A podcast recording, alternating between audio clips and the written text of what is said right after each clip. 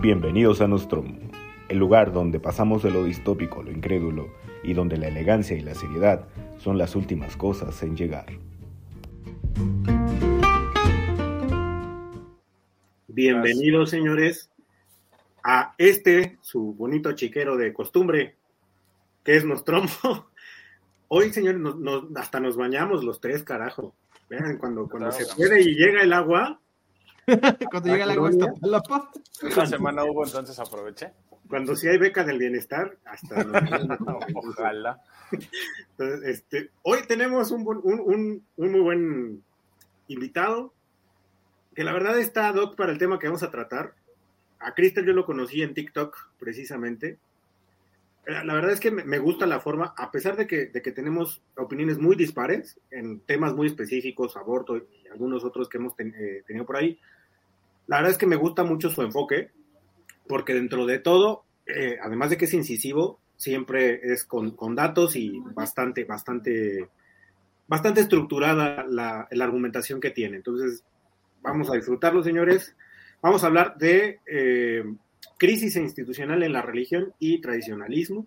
Como siempre, pues me acompañan estos dos balagardos que son mis compañeros no solamente de facultad, sino también de vida y grandes amigos.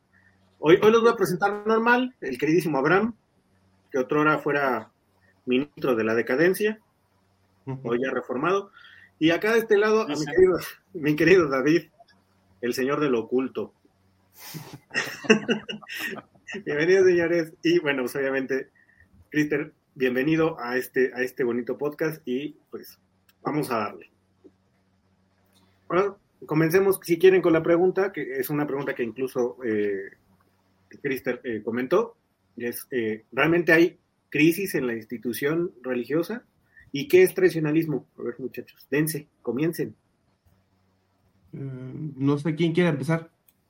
Este. ¿Qué les parece? primero vamos a, otra vez, el invitado. ¿Tú consideras que hay una crisis de la institución religiosa? Entendiendo en ese sentido el catolicismo, porque también tenemos que ser claros en que no hay una institución religiosa, hay muchas instituciones religiosas. Hay una ya, ya la religión católica ya no es la ya no es la Iglesia universal. Entonces, o sea, ¿crees que la Iglesia católica tiene hay una crisis al interior? Eh, bueno, eh, de entrada les agradezco la, oportunidad de platicar aquí con ustedes y, bueno, entrando al tema, eh, ahora sí que permíteme, te corrijo desde el principio, ¿no? La, la, Iglesia Católica, aunque inició con 12 personas, ¿no? Siempre va a ser la religión universal. Recordemos que católico proviene del griego, que significa precisamente universal, ¿no? Entonces, haya un millón, haya tres personas, seamos yo y mi gato los católicos del mundo, este, pues siempre va a ser una religión universal. Eh, ahora, eh, hay una crisis, pues depende de cómo lo veamos, ¿no? Recordemos que la iglesia como tal está dividida en dos, en la cúpula, que es precisamente eh, los cardenales, el papa, los jerarcas de la iglesia, ¿no? Y el pueblo, los bautizados, los católicos, los que vamos a misa cada ocho días, este, los que vamos a celebrar la, comunión, los matrimonios, etcétera. Eh, hay una crisis desde el punto de vista filosófico quizás, porque hay varios, por ejemplo, tenemos al líder de los jesuitas hablando a favor de los grupos LGBT, que es algo que, que no, pues debería de tener cabida una, una perversión de ese tamaño en la iglesia, ¿no? Este, yendo en contra incluso de dogmas. Explico brevemente. Los dogmas son cosas que eh, la mayoría de las veces Jesucristo dijo, ¿no? No podemos ir en contra de Jesucristo como católicos, es decir, si Jesucristo dijo, el cielo es verde, pues el cielo es verde, ¿no? En ese, en ese sentido, o sea, no se puede ir en contra de los dogmas. Y por ejemplo, un dogma que, que ahorita se está eh, yendo mucho como, como a quererlo quitar es el dogma del infierno, digo, por entrar un poquito en, en materia, ¿no? Hay muchas personas que dentro de la iglesia quieren hacernos creer que no existe el infierno cuando Jesucristo habló del infierno. Entonces, eh, todo esto para, para responder la pregunta, ¿hay una crisis en la iglesia? Filosóficamente hablando, sí. Ahora, hablando del pueblo llano, yo les puedo platicar que yo actualmente vivo en una comunidad indígena que se pensaría que es una comunidad que, que a lo mejor estaría alejada del tema este, religioso católico romano. Y, este, y pues no, realmente eh, a mí me ha dado mucho gusto. Yo viví en Veracruz mucho tiempo, viví en, otras ciudades en el Estado de México Y me he dado cuenta que en las comunidades indígenas, porque obviamente aquí alrededor, yo vivo en una, pero aquí alrededor hay varias, y este, es la religiosidad es algo muy importante y es algo este, que perdura y es algo que veo, no solo porque, por ejemplo, ustedes van a la Ciudad de México, van a Veracruz, por ejemplo, a la catedral, y ven viejitos, ¿no? Ven a señoras de 60 años rezando el rosario. Aquí, en, en donde tienen ustedes su casa, pueden ver jóvenes de mi edad o más jóvenes, porque digo, yo tengo 30 años, este, 31 para ser exactos, pueden ver a jóvenes de mi edad o más jóvenes todavía, este, precisamente acudiendo a los ritos este, eh, católicos, ¿no? Entonces, habría que partir de, de ¿qué, ¿qué, podríamos considerar una crisis, porque si hablamos de una crisis de fe, pues no la hay. Si hablamos de una crisis de que probablemente haya una división en la iglesia, pues en este momento hay una división filosófica, pero no podríamos considerarlo un cisma como lo hubo en 1054 o en 1517 con la reforma protestante, ¿no?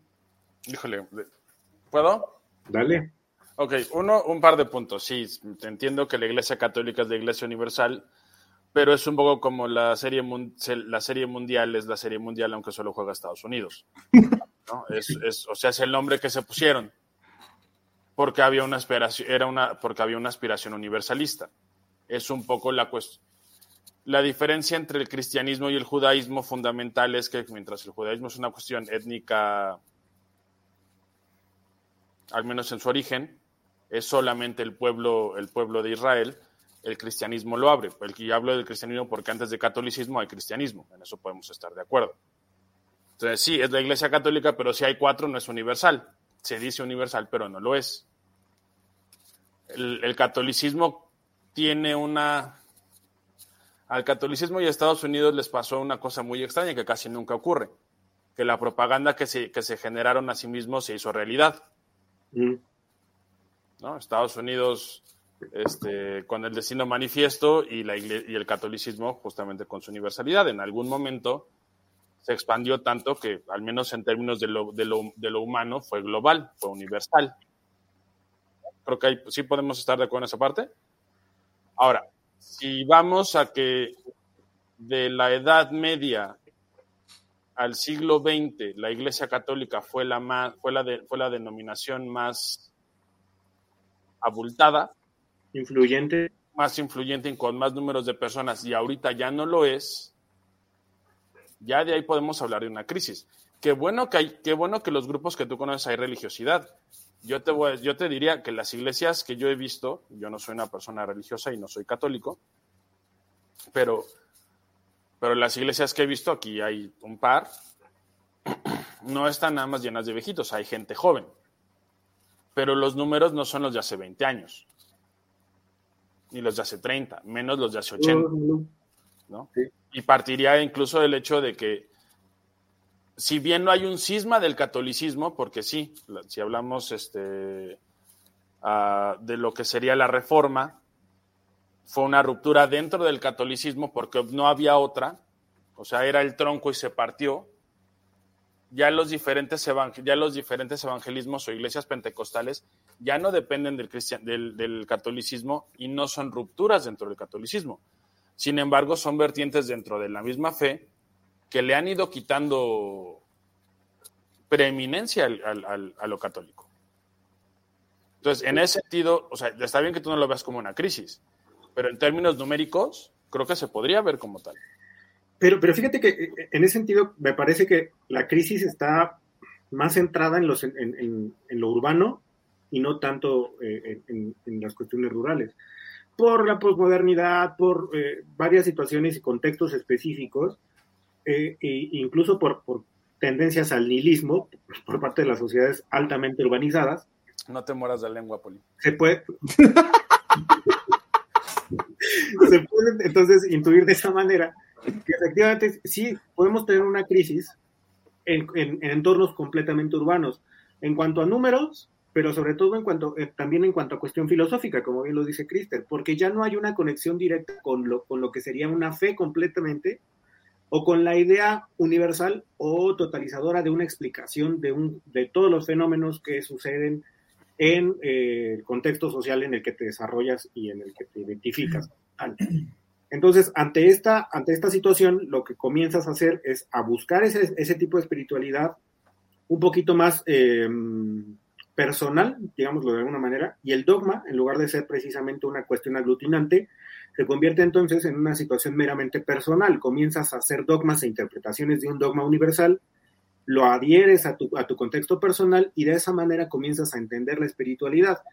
Y quizá por eso y por, ese, y por esa vía comienza también eh, lo que comentaba eh, Crister, es eh, los jesuitas a tomar algunos temas, no solamente los jesuitas, varias, varias este, facciones de la, de la, iglesia toman temas que están como muy en boga, muy, muy de la cuestión posmoderna, y los retoman y empiezan quizá como a um, reestructurarlo a través del, quizá de la cuestión esta de amarás a tu prójimo, y, justo esta cuestión eh, muy amorosa que, que nos eh, tocaba a Jesús en algún momento. ¿no?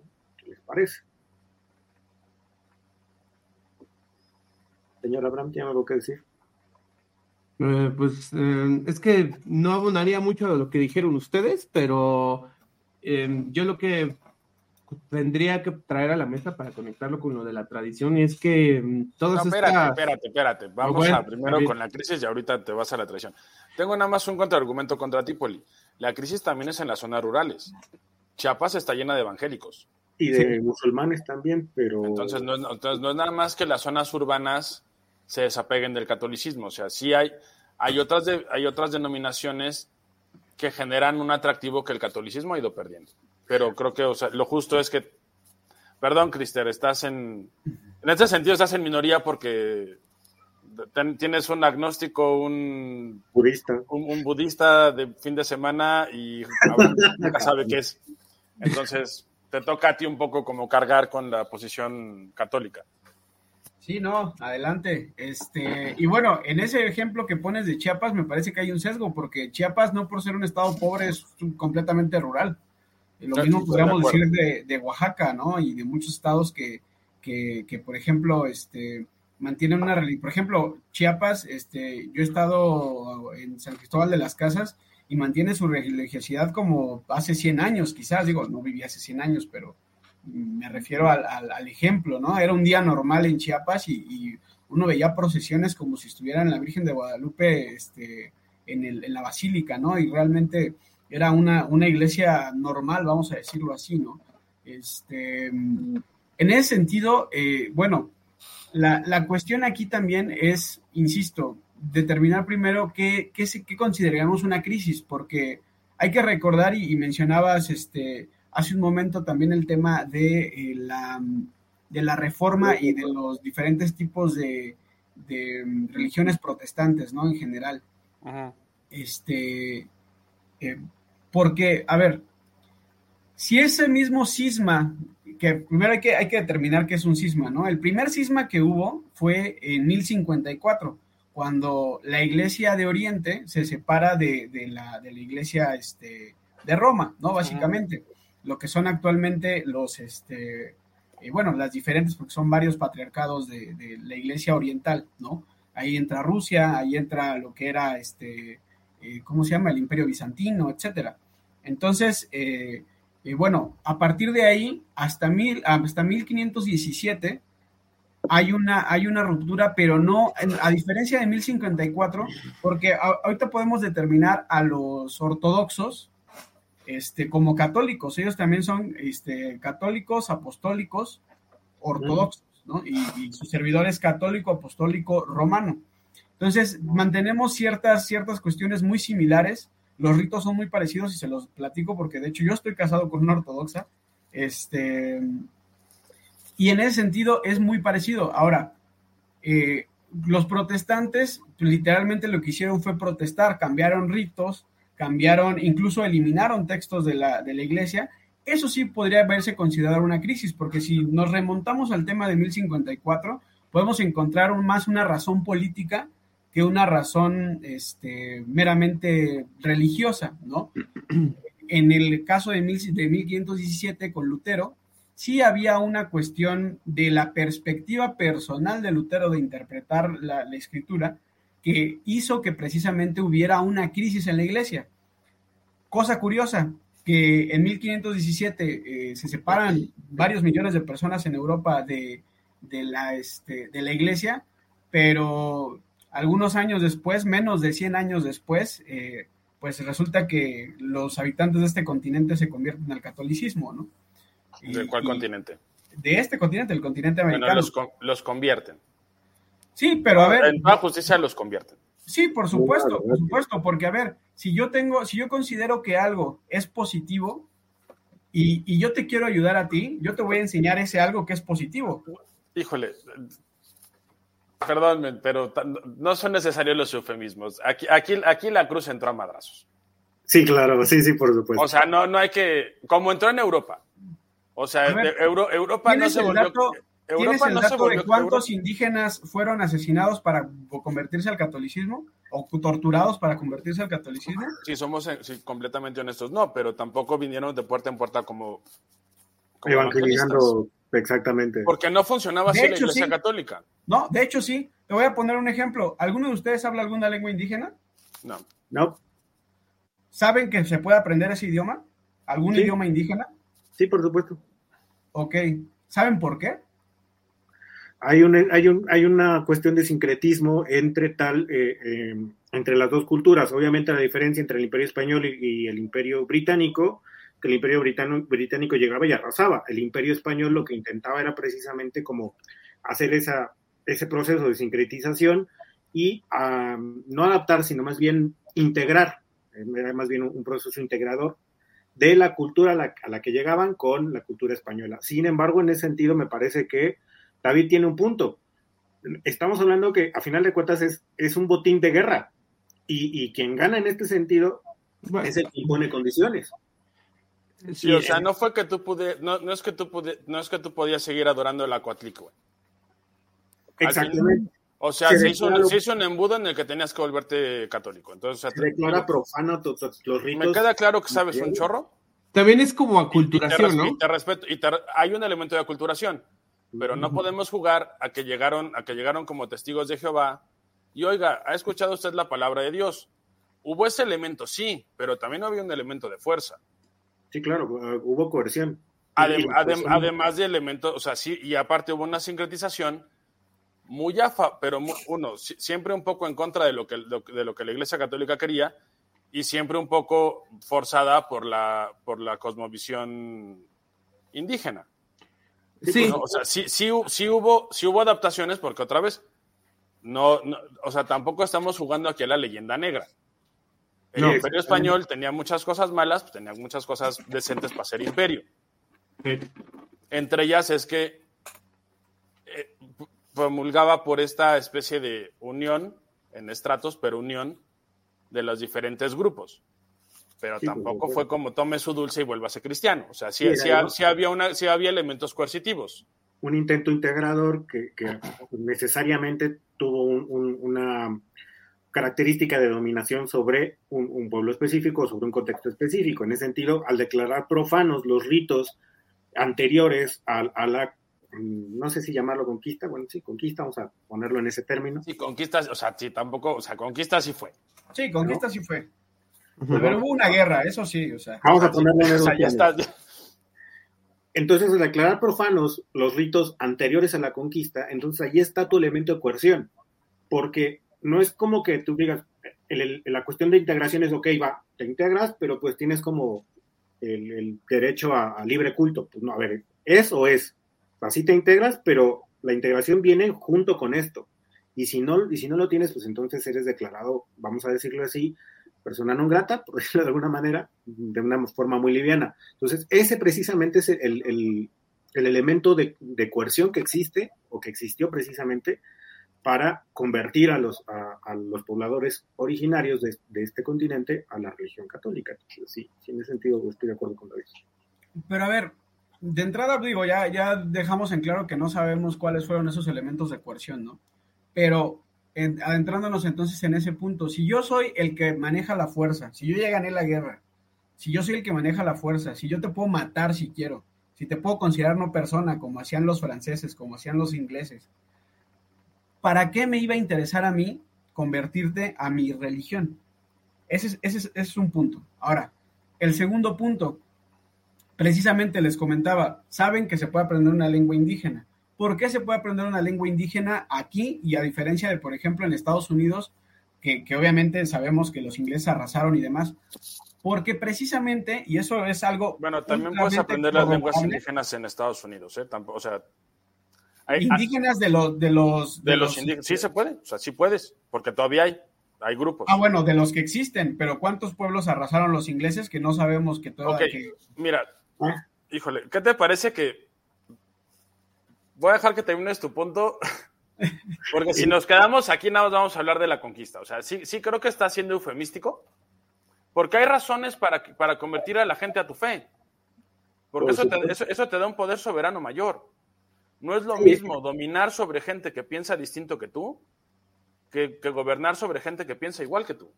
Sí, por supuesto. Además, el, elemento de dominación y de legitimidad de, un, de, una nueva autoridad sobre las que ya existían, forzosamente tenía que llevarte a esa, a esa necesidad de, coercionar, quizá no de una manera violenta directa o directamente violenta, pero sí a través de, de persuasiones un poco más en, de condicionamiento, por decirlo de alguna pero, manera. Pero vamos, tú, estás, tú, o sea, tú vives en comunidades indígenas, ¿no?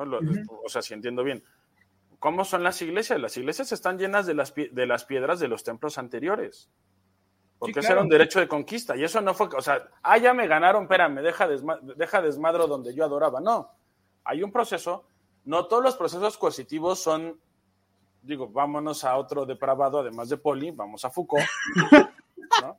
Este, no todos los procesos coercitivos son directos. Hay procesos coercitivos que son de largo alcance y que son de baja intensidad. Esos procesos, o sea, ahorita, y la verdad es que no pensé que fuera ir por acá. Tengo, tengo un libro muy bonito sobre, sobre lo que es el proceso de, conformación de la, de, la, de la Nueva España, que habla un poco de esos temas. O sea, si hubo cuestiones coercitivas. Ese no para mí ese no es el punto. México se volvió católico. Sí. O sea, yo no te estoy discutiendo, o sea, no, somos... A ver, ahí difiero, México no se volvió católico, México nació católico. Antes, antes de, que, de que esta tierra fuera México, no, de que esta tierra fuera católica, no, era México. bueno, precisamente está, eh, bueno, Escalante, México comenzó a nacer cuando en el Anáhuac se comenzó a rezar el rosario. Bueno, si te quieres poner así de, así de digno, entonces México en realidad no nace sino hasta la independencia, pero, pero estoy, o sea, te doy el punto. Buen punto.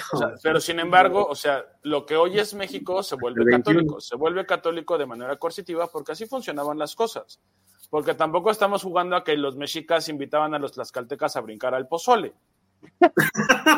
Era un proceso coercitivo y tenían derecho a hacerlo porque ellos tenían el poder, porque ellos tenían la autoridad superior. O sea, no estamos discutiendo. Pero precisamente, mira, eh, hiciste un gran ejemplo. Si yo tengo, y vuelvo al punto de hace rato, si yo tengo la fuerza de matarte, ¿por qué le voy a, por qué voy a financiar yo la corona de España? ¿Por qué voy a financiar a, eh, este, ¿cómo se llama? Evangelizadores como los franciscanos, como los jesuitas, como los dominicos, porque ellos, porque no, no fue, no fue el ejército español de entrada, no fue como que España mandó una, una flota para acá. España, no sabía ni que había, España no sabía ni que había encontrado, porque nadie... Exactamente. Entonces, sabemos, sabemos entonces que la corona no es como que financió militares para venir acá, y ya, que, ya que aquí estaba con este... Ok, no al principio, pero posteriormente sí. Porque, sí, a ver, después claro que sí crea una, ruta mercantil y militar y demás. No, no, no, y después, incluso antes de eso, o sea, la conquista, porque la conquista no es conquista, la conquista es una aventura que es casi, casi como un elemento libertario.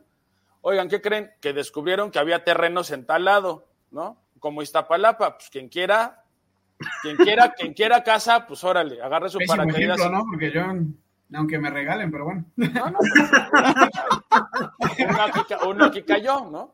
Pero, pero así fue. O sea, la primera parte de lo que después se convierte en la conquista es un elemento cuasi libertario. O sea, ¿sabes qué?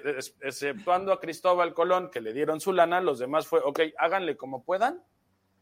Y si llegan ahí, hay una repartición. Era, creo que 30-70.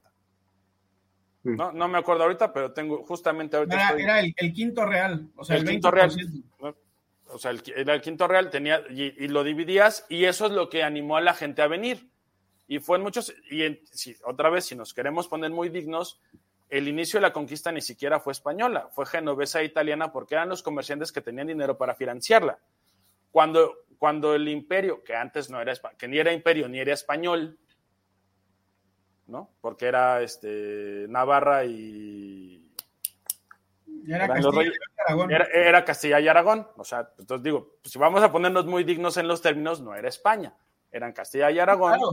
No, a ver, en da, vamos a estar de acuerdo, España no conquistó México, ¿no? Cuando, se dan, cuando se dan cuenta de que resulta que no eran terrenos baldíos, sino que podías crear un polanco, entonces la estructura de la conquista cambia y se empieza a, convertir en una experiencia nacional y en una experiencia de Estado. Entonces digo, o sea, vamos, vamos a poner las cosas en su justa dimensión. Yo quisiera avanzar de aquí. No estamos discutiendo cómo, cómo lo que después es México se vuelve católico. Podríamos dedicarle un día a eso si quieres. O sea, yo feliz, yo feliz de la vida, ¿eh?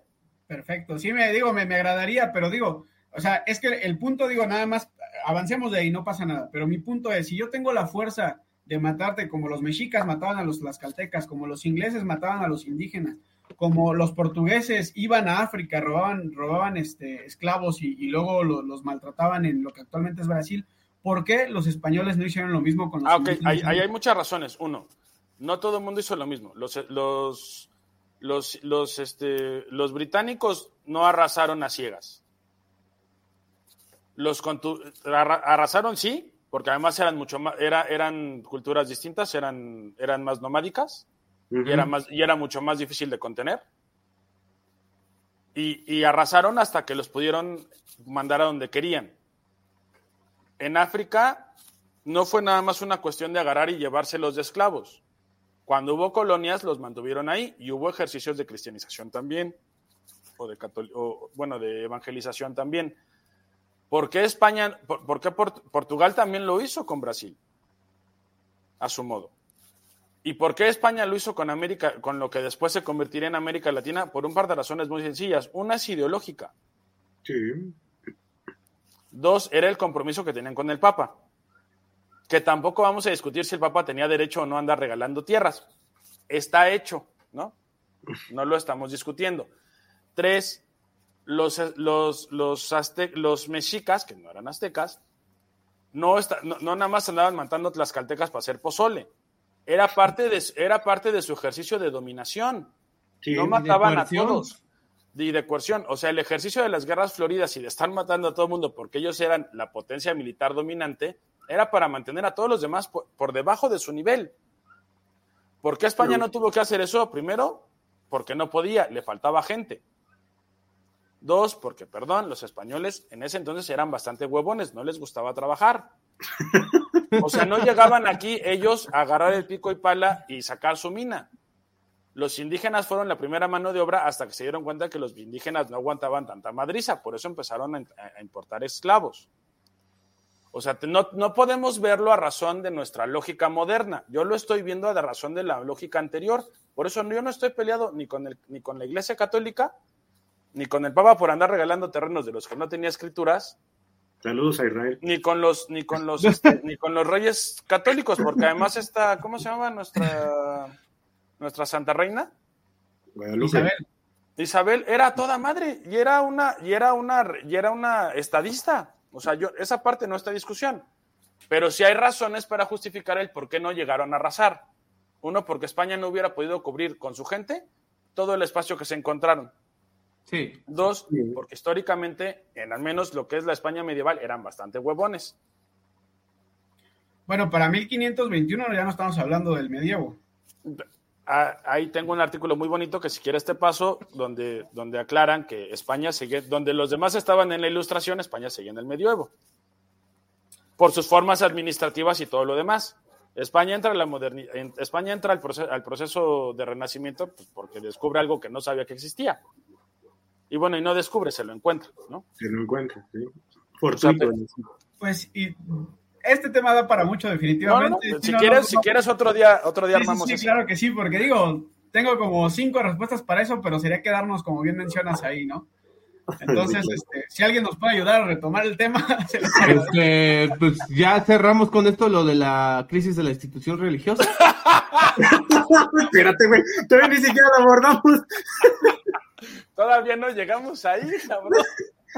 Pero, pero entonces, a ver, volviendo al punto, Entonces no estamos hablando, hay que separar entonces, no estamos hablando de una crisis estructural de la institución, sino más bien de una crisis dogmática, filosófica, de conexión precisamente con, con los feligreses en ese entorno. Quizá porque el dogma ha perdido fuerza, quizá porque el, mismo empuje, los mismos contextos sociales, el mismo empuje de la posmodernidad, ha hecho que la secularidad gane cierto terreno respecto a una cuestión completamente dogmática. Por eso yo me, atrevo a decir que no estamos hablando de una crisis estructural como tal, sino más bien de una crisis filosófica, de una crisis incluso de identidad y de, de, conexión con la feligresía directamente. Porque se han perdido y se han quedado muy, un poquito muy atrás, hay que decirlo, unos cuantos siglos atrás respecto al avance social quizá o de, las mismas dinámicas sociales en las que pretende insertarse la, Iglesia Católica como institución. En ese sentido, sí me parece que es necesario, yo sí apuntaría que existe una crisis bastante profunda de, identidad y de, conexión con, quienes, con quienes creen. Pues eh, yo creo que, que, sí, mira, estoy de acuerdo en el punto en el que sí hay una división, porque eh, precisamente lo que estaba yo comentando hace un momento, ¿no? El tema de, por ejemplo, algunos líderes jesuitas este, comentando cosas que van en contra del dogma, ¿no? Este, y, demás. Eh, en ese sentido sí podría estar de acuerdo. Ahora, sí es cierto que, por ejemplo, personalmente, ah, yo veo, yo veo las, este, no sé, eh, los ritos estos que luego hacen, que más que ritos, o sea, no sé, más que una misa como debe de ser, es una burla, ¿no? Por tratar de llamar la atención, parecerse a los grupos evangélicos y protestantes en general, etcétera. Y ahí es donde uno como católico sí dice, ¿sabes qué? Eso no es lo que era el catolicismo, ¿no? Entonces, sí hay una desconexión porque, y, vaya, yo te puedo hablar de, de, señores muy grandes, de jóvenes este, más chicos que yo, que incluso si tú vas a, las iglesias donde, por ejemplo, se practica el vetus sordo, ¿no? la misa en latín y todo este tipo de cuestiones, eh, se llenan más, por ejemplo, hablando de ciudades como la Ciudad de México.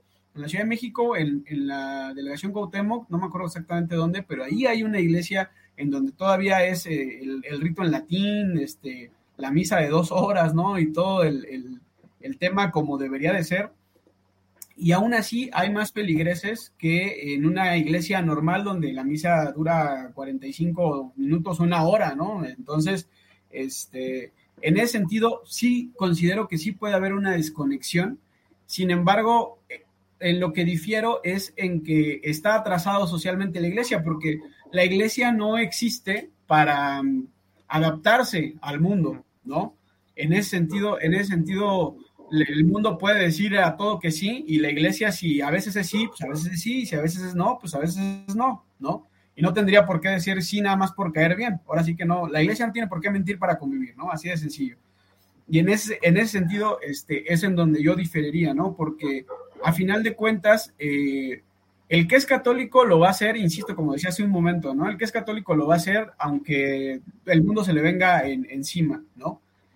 Eh, el problema es ese, ¿no? Y si digo, si nos metemos al tema este, eh, ya más profundo de la, del, ¿cómo decirlo?, de la enseñanza de, Jesús, pues precisamente te dice Jesús que, que, si lo quieres seguir, agarres tu cruz y lo sigas, ¿no? Para muchos precisamente esa es la cruz, que a lo mejor crecen en un hogar ateo, por poner un ejemplo, y, ellos descubren que, que, esa es la fe verdadera, y entonces, este, pues obviamente van a recibir rechazo de parte de sus amigos, de parte de sus familiares, etcétera, etcétera, etcétera, pero si ellos consideran que esa fe es verdadera, entonces ese es su cruz. No sé si me estoy dando a entender con este punto que es más como de la, de la creencia religiosa. Eh, justamente, es, justamente, o sea, no es, si te estás dando a entender, no creo que estemos de acuerdo, pero creo que este era el punto necesario porque tú sí eres una persona de fe. Sí, bueno, procuro serlo. No, y, y, ese es un punto interesante que a mí me gustaría tratar, si, si, si no te hartamos, en algún otro momento, porque yo tengo un serio problema con las representaciones de fe populares, bueno, no populares, sino pop, donde la, donde la fe, donde la fe la tienes y ahí se queda, cuando yo creo que no. La fe como la voluntad te la tienes que ir ganando todos los días. Sí, por supuesto. O sea, hay, mucho, ahora sí que hay un, hay un este, sacerdote que les recomiendo mucho ver sus conferencias, que sea, es el padre Ángel Espinosa de los Monteros, que él, a lo mejor lo conocen como el padre que cuenta chistes, ¿no? Porque en su Mm. conferencia de repente se tiene algún chiste. Sí lo llegué a escuchar en alguna ocasión en YouTube. Es una chulada ese sacerdote, yo lo Pero- conocí en persona y, y es, ajá. No, no, no, no, acaba, perdón, soy muy hocicón. Acaba tu idea y ahorita te... te- te- te argumento. Sí, este, y ese padre precisamente mencionaba que, este, que, bueno, o sea, dicen, es que yo soy católico, pero no voy a misa, ¿no? O sea, que pues, yo soy torero de los que no torean, ¿no? Yo soy futbolista de los que no juegan, ¿no? Yo soy, este, no sé, astronauta de los que no van al espacio, no sé, o sea, Sí, sí, o sea, la, la- la fe, en el sentido en el que tú la ves, la fe eso no es. claro, Sí, Pues, sí, sí, por porque, tú eres una, porque tú eres una persona que la vive. Yo sí puedo decir, sí, o sea, con, con las limitantes que tú te encuentres, porque otra vez, una verdadera persona de fe entiende que, que la fe se gana. Sí, por supuesto. Y se que practica, a veces- diario, se alimenta todos los días. Sí, sí, que creo que a veces es lo que, lo que no entendemos de fuera y a veces la gente de dentro tampoco entiende. Y yo siento en particular que esto pasa mucho con los pentecostales, ¿no? Mm. O sea, ya soy cristiano y ya, ¿no? Estoy salvo. No, güey, es, es una chinga. O sea, es todos los días te tienes que acordar de no mentarle la madre al vecino, de no desear a la mujer de tu prójimo, o la de Instagram, aunque no tenga, aunque, aunque no tenga prójimo, ¿no? de no quedarte con los- es que, es que no, a mí, o sea, esta parte de la a mí me punto- está gustando. Vas, vas, hay vas, un perdón. punto dentro de la religiosidad muy, ah, muy relevante que, que, este, ahorita con lo que dijiste de Instagram, que por ejemplo, dices, es que a lo mejor no tiene prójimo, no tiene pareja, no tiene novio, no está No, casada. pero igual no la tienes que desear. Sin embargo, no, pero ahí te va. O sea, ella es la hija de alguien, es la hermana Sí, sí, de sí. alguien, Sí, sí, sí. que va- probablemente va a ser la esposa de alguien, ¿no? Entonces, en ese sentido, O digo, de alguien, depende. o sí, digo, ya, ya uno no sabe, ¿no? Al rato se van a casar con árboles, no sé. Pero este. Aquí el señor Poli está a punto de, ¿eh? Digo, no es por quemarlo, pero. Y si existe un rito, yo sí me animo. Si lo ves pegado de un árbol, no te espantes, Carmen.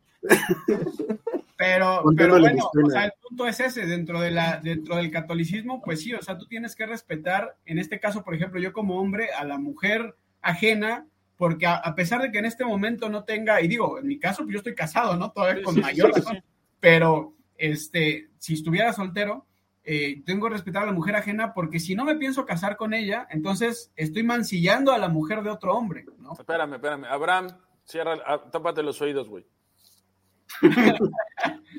No, a ver, y yo te puedo contar historias personales, porque yo no soy una perita en dulce, digo, por eso te digo, procuro yo seguir, este, ¿cómo se llama? La, la religiosidad como se debe ser. Yo he tenido un gran ejemplo por- en, en mi esposa, ¿no? Mi esposa, te digo, es ortodoxa, y ella, ella, este, para encontrar una iglesia acá es complicadísimo.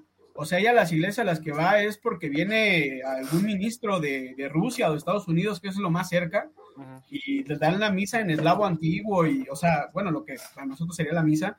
Y ella, por ejemplo, yo, yo tengo la facilidad de que si no me gusta la, la misa que da el padre de aquí, puedo ir a la de la siguiente y, listo, ¿no? Sí, porque sigue siendo. pues, Parte del rito. No, y, no, y sigue siendo dominante. O sea, te estaba, ahorita estaba viendo justo para. eh, México pasó del 99% de catolicismo al 70% y ahorita creo que está un poco abajo, pero. O sea, Que ahí sí podríamos, por ejemplo, hablando de crisis de fe, podríamos determinar precisamente a todas estas personas que, que son toreros de los que no torean, decíamos, ¿no? Este, que no puede ser católico, o sea, que otra vez puedes denominarte como tal, pero mi familia que era católico de fiestas, O sea, Ándale, no- por ejemplo, no- eran muy católicos en los 15 años, ¿no? Y en las bodas y en los bautizos, bautizos, sí, claro, claro. en pero la en realidad no eres católico. Todos Claro. somos católicos en Semana Santa, güey, por los días de asueto. Hay que decirlo. Navidad, ¿no? Que ya viene Navidad. Entonces, bueno, ahí más tiene que ver con una cuestión de dominación. Sí, por Las fiestas están ahí, pues de pendejo no las aprovechas, pero. No, pónganme a trabajar porque yo no creo en Cristo, pues no. Ahora, este, yo, híjole, es que. Mira, me, me llama la atención tu posición porque es una posición de realmente alguien que tiene fe. Sí, de hecho. No sé si nos dé el tiempo porque procuramos que sea una hora nada más, pero me gustaría contrastarla con cuestiones, con cuestiones culturales y antropológicas. Porque mi pregunta razón, o sea, lo que tú dices del dogma, sí yo entiendo, o sea, el dogma, el dogma de fe es eso, no lo cuestionas, ¿no? Sí, ¿no? Y no voy a entrar en el mal gusto de si Cristo escribió o no escribió, esa parte la dejamos para joder otro día, que ya tengamos confianza. Es más bien, mi pregunta sería, o mi duda es, porque hasta donde yo entiendo, pues yo tuve un periodo de, de crisis de fe hasta que decidí que no tenía fe donde, donde, donde leí bastante de religión. Ahorita no me preguntes los títulos, pero hasta donde yo recuerdo, el dogma no es el mismo cuando, o sea, o, no se entiende igual. Ha cambiado completamente. Cuando empieza, la, cuando empieza, no digamos el cristianismo, porque además el primer cristianismo es un judaísmo ligerón. Sí, modificado, ¿no? Alterado como los corridos.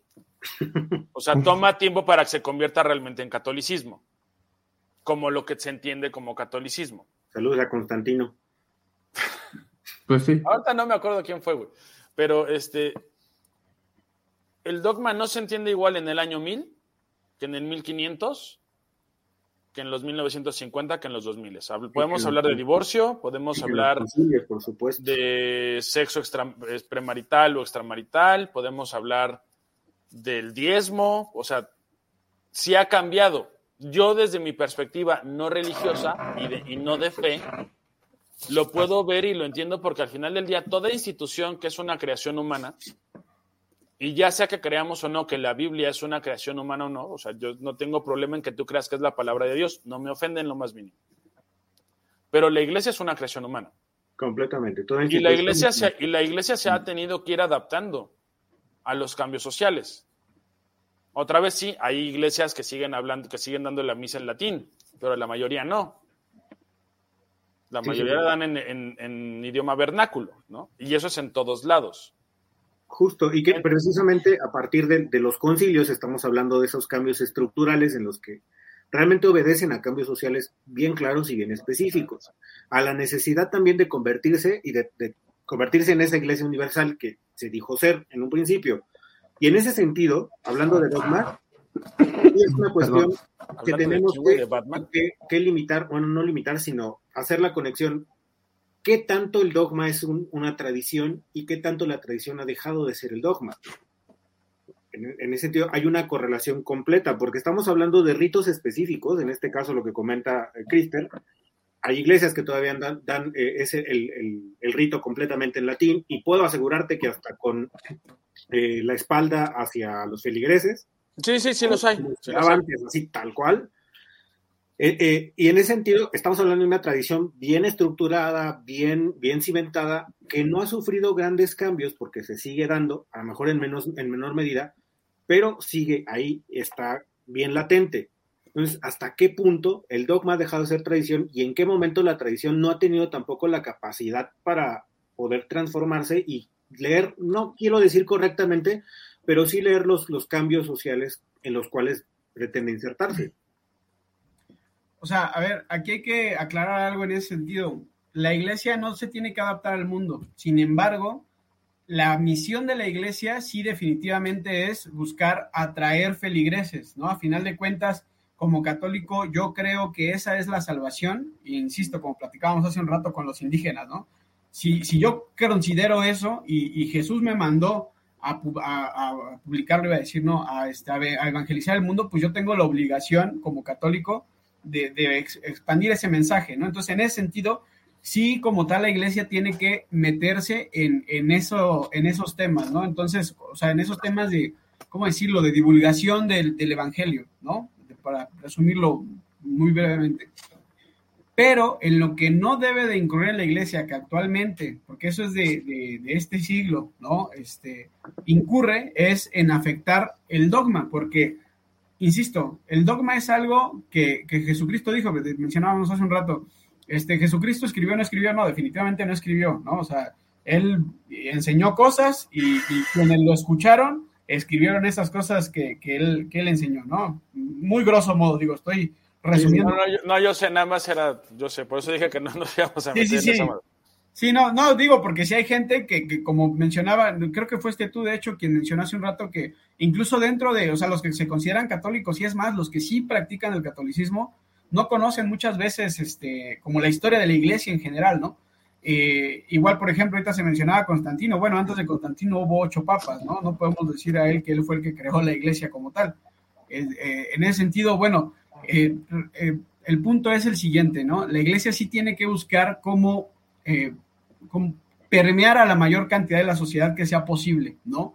Este, pero no, no, no puede afectar sus dogmas, que eso es lo que muchos católicos tradicionales, y ahí sí entrando a la tradición, este, nos quejamos. Ahora les voy a poner un ejemplo que dentro de la iglesia es muy polémico, que de hecho yo no estoy a favor de ello, pero que sí podría cambiar y que sería como una apertura de la iglesia, entre comillas, ahorita les voy a decir por qué entre comillas, que es que los sacerdotes se casaran.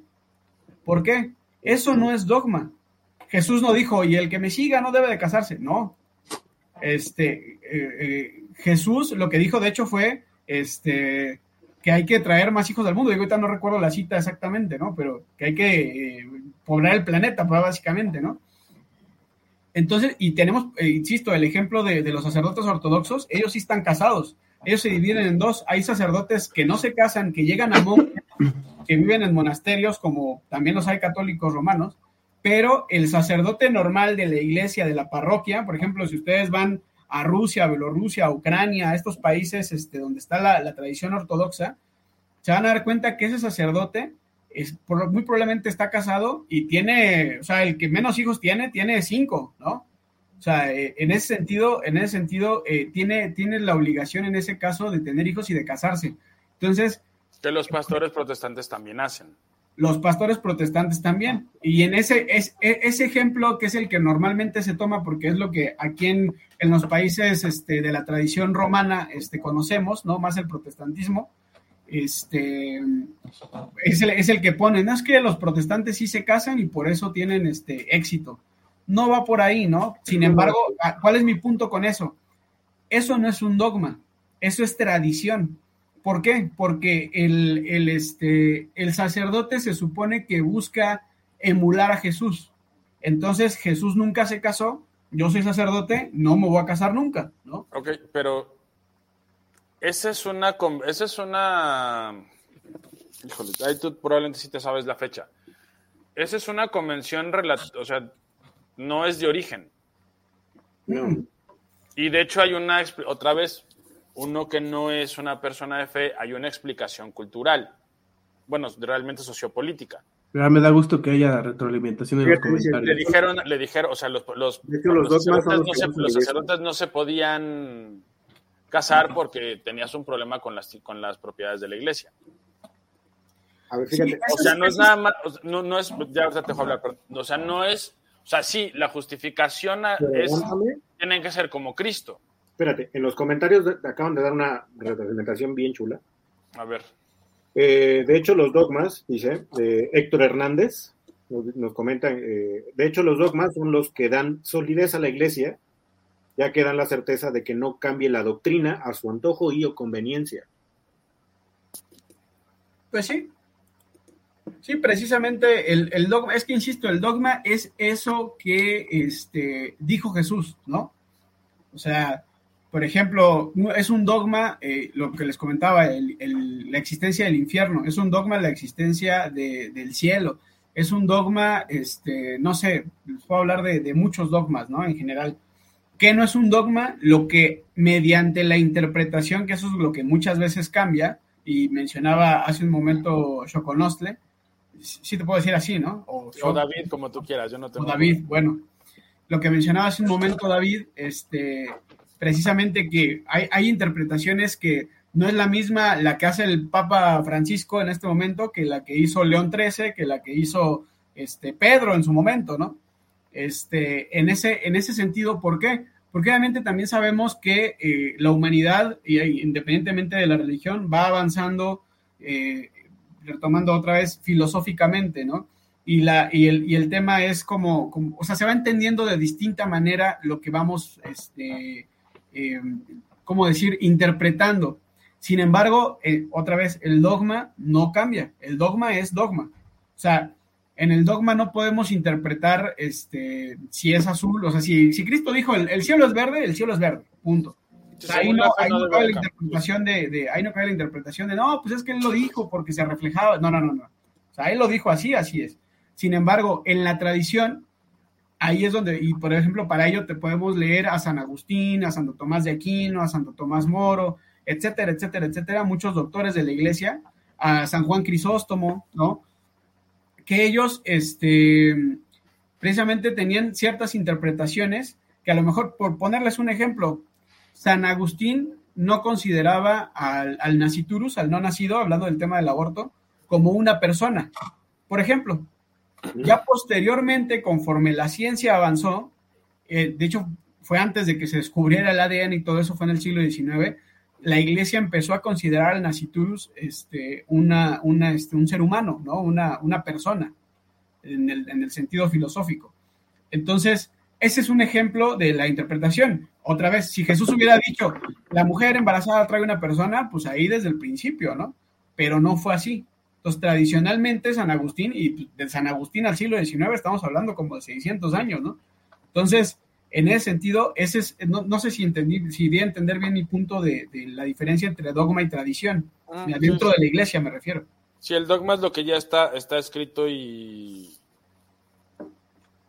y sellado porque viene, porque sería la palabra de Dios, desde la perspectiva de una persona que tiene fe. O sea, claro. vez, de otro lado se puede ver con lecturas muy distintas, ¿no?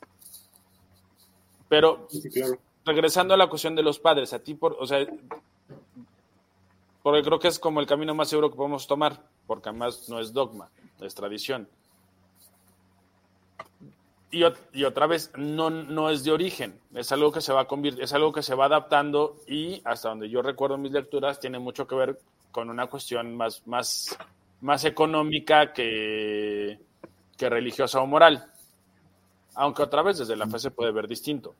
¿Cuál es el problema que tú le encuentras a que los padres tengan familia cuando dejamos a los protestantes que podemos considerar que son unos este, herejes o unos pervertidos, pero hablemos de los ortodoxos que son bastante estrictos y que sí tienen. ¿Cuál es el problema que tú le encuentras, por ejemplo, a que los padres tengan familia? El problema no es tanto que tengan o no tengan familia, sino que actualmente la perspectiva no es que el que quiera, te pone a los ortodoxos, tú si quieres ser este, sacerdote ortodoxo, te tienes que casar, o sea, si, te, si, si ahora, ¿cómo te explico? Si te quieres casar, tienes que casar antes de que te hagan sacerdote, ¿me explico?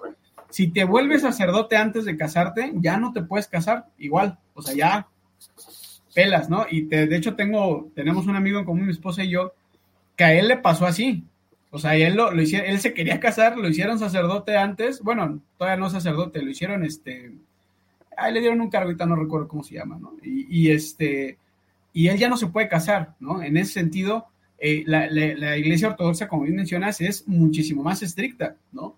Y, este, ¿y cuál es el tema? Que tú dentro de la religión ortodoxa puedes elegir, dentro de la religión o de la, de la tradición, vamos a decirlo así, eh, romana, este, la perspectiva o el debate, el punto a favor de esto es que no elijan que el sacerdote se case porque sí, ¿no? Y si no se casa, pues que tenga parejas. Esa es la parte que precisamente pues no está bien, ¿no? Porque de hecho uno como laico, laico véase dentro de la iglesia decimos laico el que no pertenece al clero, ¿no? Así es. Sí, sí. Entonces, uno como laico, precisamente lo que hace es este, pues, mantener ese celibato, por ejemplo, en mi caso, que yo estoy casado, pues yo mantengo ese celibato y únicamente tengo este, relaciones sexuales con mi esposa, ¿no? No puedo bueno, tener no otras bueno, parejas. No es celibato, no es, mono, es, no, no es celibato, es monogamia. Bueno, no ya la llamemos celibato, llamémoslo castidad, porque de hecho así lo maneja la iglesia. La, la castidad es precisamente, si no estás casado, este, mantenerte en, en, eh, sin, sin, relaciones sexuales antes del matrimonio y si estás casado, mantenerte en relaciones sexuales solamente con tu esposa, ¿no? Con nadie más. Entonces, en ese sentido, este, eh, podremos llamarlo castidad, ¿no? Y ese es, ese es el punto que yo le veo, respondiendo puntualmente tu pregunta, perdón porque divago muchísimo. No, no, no, no, dale. Pero, este, respondiendo puntualmente a tu pregunta, el tema no es, o sea, porque a ver, si a los sacerdotes les dieran la opción de, oye, oye, a ver, está la posibilidad de que te puedes casar y si después quieres sacerdote, adelante. Ok, yo eso no lo vería tan mal. A lo mejor habría un tema ahí de discusión dentro de la iglesia, pero eso no lo vería tan mal, ¿no? O sea, no, digo, a mí me molestaría un poco porque yo soy muy tradicionalista, pero en sí no tiene nada de malo, ¿no? O sea, es, es meramente tradición. O sea, podrías vivir con eso si la iglesia Podría vivir con esa, eso. Esa, de- esa decisión. Exactamente. El, el asunto sería que quieran obligar a los sacerdotes a casarse o tener parejas, ¿no? Y el argumento regular es el de, no, es que la pedofilia y es que los niños, y perdón, si ya dije esa palabra, no los vayan a funar, perdón. Ah, no te preocupes. No, no, no. Vamos, que si es un problema, que si es un problema dentro de la iglesia. No sé si se, no creo que se resuelva con eso, pero si hay un problema dentro de la iglesia con ese tema. O te han hecho creer que es un problema dentro de la iglesia, porque si nos vamos a las estadísticas, hay más maestros este, eh, eh, con ese problema, no voy a decir la palabra otra vez. Este, No, bueno, no sé, Poli es el dueño de este changarro. De hecho, no, no te preocupes. Yo prefiero que seamos honestos. Ya llevamos como Pero- seis meses y no nos han funado. Entonces, Pero, bueno. pero bueno, a mi contraargumento sería que estamos haciendo una falsa, o sea, es una falsa es equivalencia. Es una falsa equivalencia, perdón. Es una, es una falsa, este, hay un problema con los maestros y hay un problema con, el, con, con- con sacerdotes que lo hacen. A lo mejor no son tantos como nos dicen, pero lo hay. ah, no, Y- claro. y yo te- y claro. ahí te lo- o sea, a mí, yo no soy padre, bendito sea Dios. Bueno, padre de, de familia, tampoco soy sacerdote.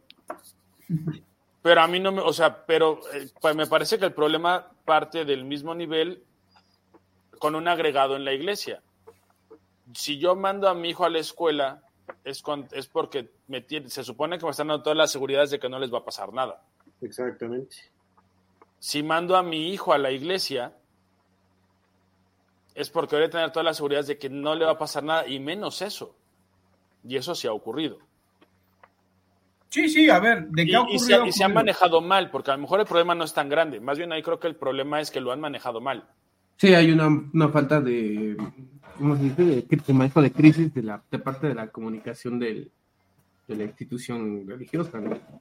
O sea, Yo esa más es mi bien en ese percepción desde sentido- afuera, ¿eh?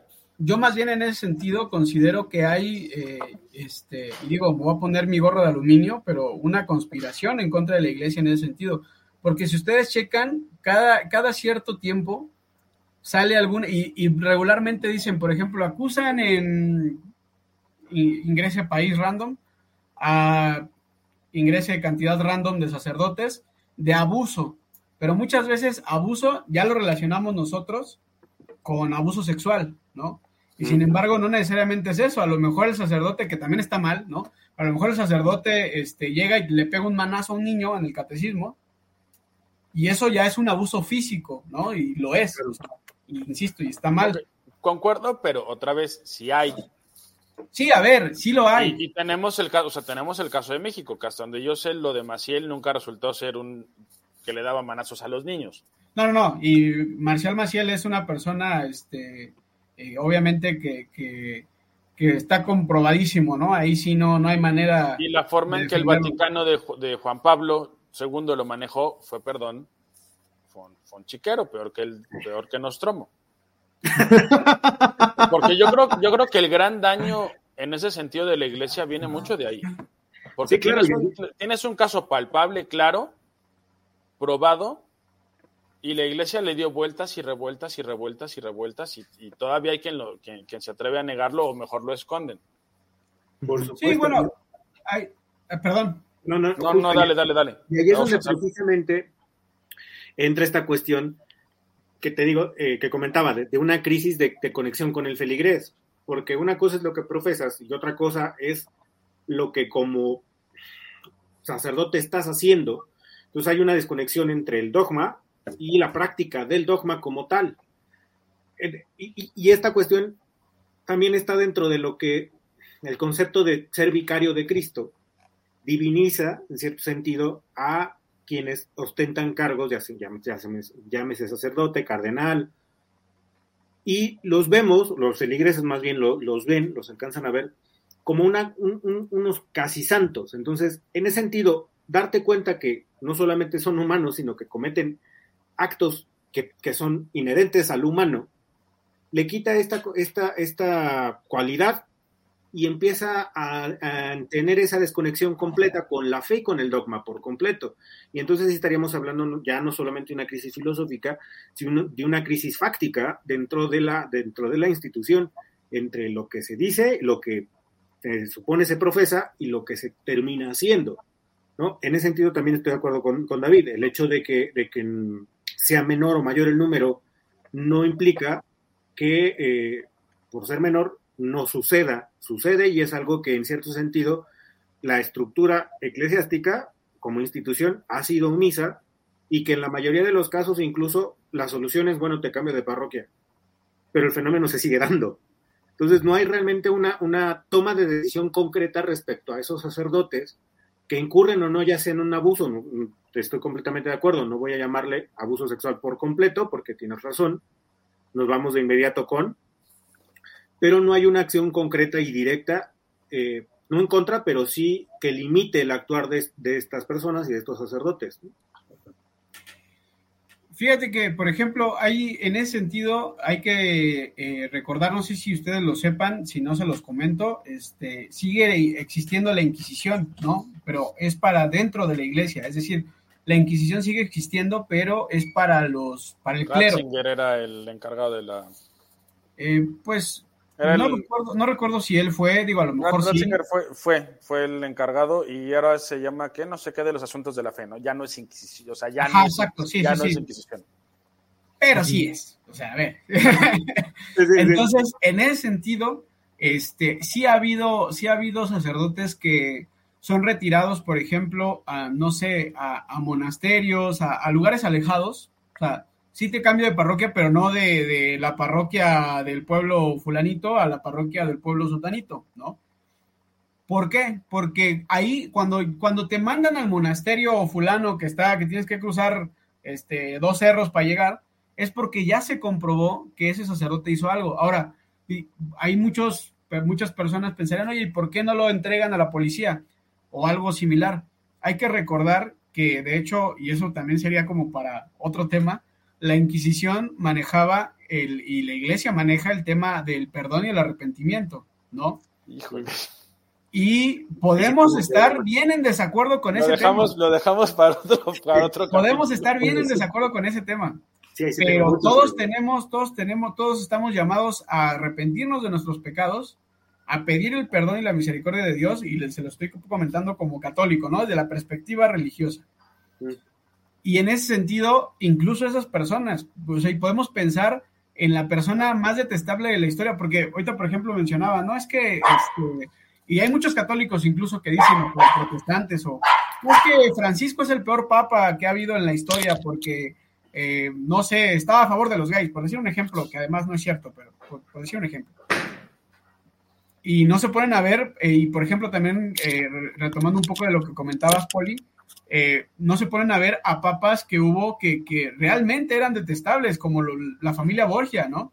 que, o incluso, Alejandro, ¿no? ¿Era el papa, Alejandro? Ajá, bueno, eran varios porque... Eh, o sea, fue él y luego los hijos que han... Exactamente. Dinástico, el asunto ahí. Sí, sí, sí. O sea, y es que, y es que, por ejemplo, no sé si ustedes sabían que estuvo una papisa, hubo una, una mujer que fue papa y que se enteraron que era mujer porque en un desfile dio a luz. O sea, estamos hablando de, personas que realmente este, podemos, o sea, si hacemos un ranking de los peores papas, yo creo que, Bueno, pero Francisco creo que más el problema lo tienen ustedes que hacia afuera, ¿eh? Pues María. Creo, que Francisco es más, el, es más como su intento, que, que otra vez desde fuera se ve como, güey, ya cállate mejor. Pero a lo mejor desde dentro, a lo mejor dentro es este loco que no sé qué está haciendo. ¿No? O sea, porque yo, yo que le tenía cierto cariño a Maradona primero, este, ya ahorita es, o sea, no has hecho nada. Desde fuera sí se ve. Pero a lo mejor desde dentro es este tipo está haciendo puras locuras. Pero sí no es comparable con, con los... Sí, obviamente, digo, insisto, hay, hay papas que, fueron peores. Entonces, en ese sentido, este, eh, ahora sí que otra vez, no podemos, no podemos este, eh, tomar, como mencionabas, al Papa como si fuera un casi santo, ¿no? Porque no lo es. O sea, el Papa sigue siendo una persona y sigue pecando y sigue este, teniendo muchas cuestiones malas y muchas cuestiones buenas, ¿no? Como cualquier otra persona. Sí, claro. Pero este, sí es cierto que hay muchos católicos, como decía Poli, que lo ven así como si fuera el non plus ultra, ¿no? Este, en, ese sentido, ese es, ese es un error que tenemos desde la iglesia, eh, ahora sí que desde, desde el pueblo. Ahora, lo que sí es cierto es que, pero eso no es de, de, de este siglo ni, ni nada parecido. Eh, siempre ha habido, por ejemplo, el tema de, de que hay un, un, rompimiento entre la cúpula y el pueblo. Les voy a poner un ejemplo de algo que sucedió en México. La guerra cristera fue un movimiento originado por el pueblo católico. No vino el Papa a decir, eh, vamos a agarrar los con el gobierno de México. El papado, de hecho, no quería. De hecho, ya después lo alimentaron, pero de momento, inicialmente no querían. No, y el papado nunca lo alimentó, lo alimentó la cúpula, el, el arzobispado de México. Bueno, ok, tienes, tienes toda la razón. El papado, o sea, el papado siempre fue así como de, eh, no, tranquilos, tranquilos, tranquilos. Lo que sí es que mencionan, eh, curiosamente, en la misma, en la misma encíclica, este, se menciona a, a, a, Hitler y a Plutarco Elias Calles, ¿no? Este, entonces, este, bueno, en ese sentido, ¿cuál es el punto en esto? Que eh, el, pueblo, el pueblo católico de México se levanta en armas. En un momento, la, la iglesia, la cúpula, lo apoya. Pero después la cúpula se arregla con el gobierno y sencillamente le dice al pueblo, ya no, así, ya acabamos. Sí, sí, ya, ya, negociamos, es, ya, negociamos, Exactamente, y ahí es donde, donde precisamente porque, o sea, no se volvieron a abrir las iglesias inmediatamente, no es como que, no. que o sea, nada, sencillamente, ¿por qué? Porque la cúpula lo negoció, entonces, en ese sentido hay un rompimiento y lo ha habido siempre, si nos vamos también, si nos podemos ir incluso hasta las cruzadas, ¿no? Que, que, la idea de las cruzadas era una, ahí fue al revés, ¿no? La idea de las cruzadas y era ya llegando una. hicieron otra, que ya llegando, ya llegando hicieron otra, otra cosa. Sí. O sea, sí, eran entonces, como chilangos en Acapulco, ¿no? Ya, Iban de vacaciones y terminaron haciendo puro desmadre. Exactamente. Qué buen O sea, ejemplo. Sí, aventando las sillas del congalito. Mira, o sea, estoy de acuerdo, no sé, llevamos ya una hora, a mí la conversación me está gustando, pero creo que valdría la pena respetar nuestros tiempos, salvo que Crister tenga más que decir. Y si, tú, y si no te la pasaste tan mal, hacemos otro en otro momento. No siempre tiene que ser de religión, podemos hablar de otras cosas. De hecho, también Este- le, le gusta hablar de política nacional, ¿eh? Mira, como es prista, creo que estaría interesante. Sí, sí, sí. Bueno, o al menos salió de las huestes, pero no sé si sigue siendo prista. Este, o sea, valdría la pena la conversación. Porque mi afecto por el priato no es un afecto por el PRI, no es un afecto por el PRI, ¿no? Entonces sería una conversación. institucional. Uy, qué buen tema, qué buen tema. Otro día podemos aventarnos esa conversación. Sí, claro. Este, no sé ustedes qué opinen. Estoy de acuerdo. Completamente de acuerdo. Yo la verdad es que me la pasé muy bien aquí platicando con ustedes. Este, definitivamente no pensamos igual, pero eso es lo rico de esto, ¿no? Todos Sí. pensáramos igual, pues qué hueva. ¿A qué chingados vengo? ¿no? Sí. Exacto. Pues, pues, caballeros, conclusiones. ¿Tiene alguna especie de rescate? ¿Se puede hacer algo con esta crisis? De plano ya, bueno, no, no vamos a, no vamos a ser tan, tan, ah, tan tajantes respecto a la cuestión institucional, porque me parece que la iglesia, como bien lo dice por ahí un, un buen escritor, cuyo nombre no me acuerdo, pero escribió sobre administración pública, la iglesia es el, el No Estado. hay buenos, no hay buenos escritores de No hay buenos escritores de- Perdón. Cállate, no cállate deja, mis colegas en paz, por favor. Entonces, no, pero sí podemos eh, entender entonces que la iglesia es el, el único estado absolutista que ha sido lo suficientemente eficiente como para sobrevivir tantos años y seguir teniendo la misma fuerza. Vuelvo al punto. La crisis quizá no es, no es estructural, es un tanto más ontológica, por decirlo de alguna manera, pero ahí está. ¿A dónde vamos? ¿Se puede o no sortear? ¿Quién quiere comenzar, muchachos? Este, no sé, creo que lo justo es que Cristian cierre. Vámonos. Sí, estoy acuerdo. esto empieza, Abraham, si quieres. Ah, bueno, eh, de todo lo que se abonó aquí en este debate, que la verdad es que conocen bastante más que yo de todo este asunto de la doctrina y el dogma religioso. Este, pues me gustaría apuntalar que a pesar de la crisis, este, hay una necesidad primaria del individuo eh, de buscar un marco eh, sobre el cual eh, aferrarse, sobre el cual tener un, este, un estilo de vida, una, un- una, una especie de reglas, ¿no? Y, y creo que por eso, ah, hasta cierto punto, el, el- el asunto de la crisis de la institución religiosa no va más allá de que se haga una especie como de actualización a la doctrina, y que hasta cierto punto esto va a llegar a permear en el individuo. Y creo que muchos aquí estamos, este, podríamos estar de acuerdo en que estamos llegando a un punto donde el liberalismo extremo y la posmodernidad ya llegó a secar como ciertas fauces ideológicas y donde a lo mejor hay una especie de necesidad de regresar a, la, a los principios primarios, ¿no? Ya sean religiosos o de las instituciones X o Y, y sí hay una necesidad en, el, en lo individual y en lo colectivo de encontrar una creencia o un marco de referencia. Entonces yo creo que más allá de que haya o no una resolución para esto, para esta crisis, yo creo que más bien es parte de un proceso histórico que estamos viviendo y que a lo mejor hasta cierto punto ya podríamos decir que es cíclico porque no creo que es la que sea la primera vez que ha pasado. Por algo ha pasado que la iglesia ha llegado a sus cismas etcétera. Igual de igual forma los modelos políticos este y, creo que estamos en ese proceso no sé señor Davis Sí, voy yo y los dejo a ustedes dos sabios terminar. Yo creo que sí hay una crisis, no solo de la Iglesia Católica, sino de las iglesias en general. Bueno, de, la, de las de las, sí, de las iglesias en general y de las creencias. Porque, otra vez, me gusta la, forma en que, en que Crister lo ve porque él es una persona de fe y lo ve como una persona de fe. Yo que no lo soy y lo veo como más como una cuestión cultural, creo que si los, si los, si las reglas de convivencia que en este caso imponen las religiones no tienen correlación funcional con el presente que se está viviendo y con el futuro que se puede generar, entonces van a terminar desapareciendo o mutando. Yo creo que la Iglesia Católica va a terminar mutando, pero va a hacerlo después de achicarse bastante más.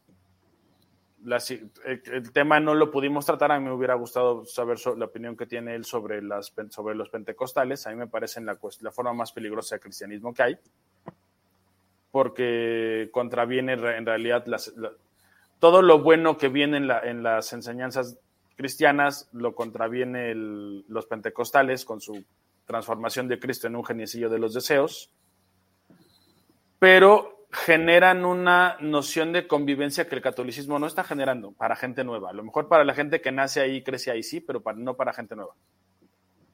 Las conversiones al catolicismo, hasta donde tengo entendido, son mínimas, pero no tengo los números. Este, aunque creo que sí, tiene razón Abraham, y lo platicamos de última vez. Al final necesitamos una cierta institucionalización y, normas de comportamiento compartidas por muchas personas. Eso le da esperanza a las religiones mejor, mejor establecidas para resurgir.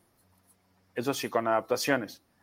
El catolicismo que le gusta a Crister, yo no creo que sea funcional a menos que el mundo se vaya mucho a la chingada. Porque esas estructuras, porque esas estructuras hiper, hiper cuadradas o hipermarcadas solo funcionan cuando de veras todo está muy jodido. Cuando las cosas no están tan mal, la gente tiende a, pedir más libertad. Pero bueno, ya los dejo a ustedes dos. Sí, justo. Eh, yo también considero que hay una crisis, vuelvo al punto, quizá no estructural, o por lo menos no muy visible aún. Si es una crisis más ontológica, es una crisis más eh, eh, en sentido de dogma, incluso también de tradición y de conexión con la feligresía, eso es, eso es más que claro. Y, aquí sí difiero mucho con respecto a lo que dijo Crister, eh, que eh, la iglesia no tiene que adaptarse al mundo. Me parece que como institución, dentro del concepto de, lo que es una institución, toda institución se tiene que adaptar al contexto en el que se desarrolla. En este caso, al ser una institución plenamente universal, obviamente el contexto en el que se tiene que, al que se tiene que adherir es al que las mismas dinámicas sociales vienen marcando. No estamos hablando de una institución completamente cerrada, o que en teoría no debería ser cerrada, porque el, ser tan así precisamente es lo que la ha llevado a la crisis que, tiene hoy. Incluso podría llamar crisis existencialista dentro de la misma iglesia, porque han perdido identidad, no saben dentro de los mismos grupúsculos que existen dentro de la misma institución, no hay una, una, clara respecto a cuál es el objetivo a perseguir. Si sea adherir más feligreses, o si con la feligresía que tienes, mantenerla y, seguir como eh, esparciendo el evangelio, esparciendo el mensaje, de una manera quizá un poco más activa, porque me parece que también ahí es, ahí es un punto bien claro respecto a, a la crisis. La forma en la que están comunicando el mensaje me parece que tampoco es la adecuada, porque están haciéndolo con las estructuras anteriores, el mundo ha cambiado y en ese sentido me parece que no han sabido leer o tener una lectura correcta respecto a esa parte y quizá también por ahí se les esté colando esta, esta cuestión de no tener esa conexión directa con la feligresía. A final de cuentas, me parece que como la institución que es, con la envergadura que tiene, sí puede ser capaz de superar la crisis, pero le va a costar bastante el precio que, que va a pagar, me parece que va a ser caro. Sin embargo, sí va a seguir con las mismas dinámicas y va a seguir igual con la misma fuerza, quizá. Eh, eh, insisto, la Iglesia Católica es una de las instituciones religiosas más bien plantadas y más bien cimentadas en la historia de la humanidad. No podemos hablar de la historia de la humanidad sin la historia de la Iglesia Católica como tal. Del, a partir del año cero, ¿no? Al menos. Por lo menos.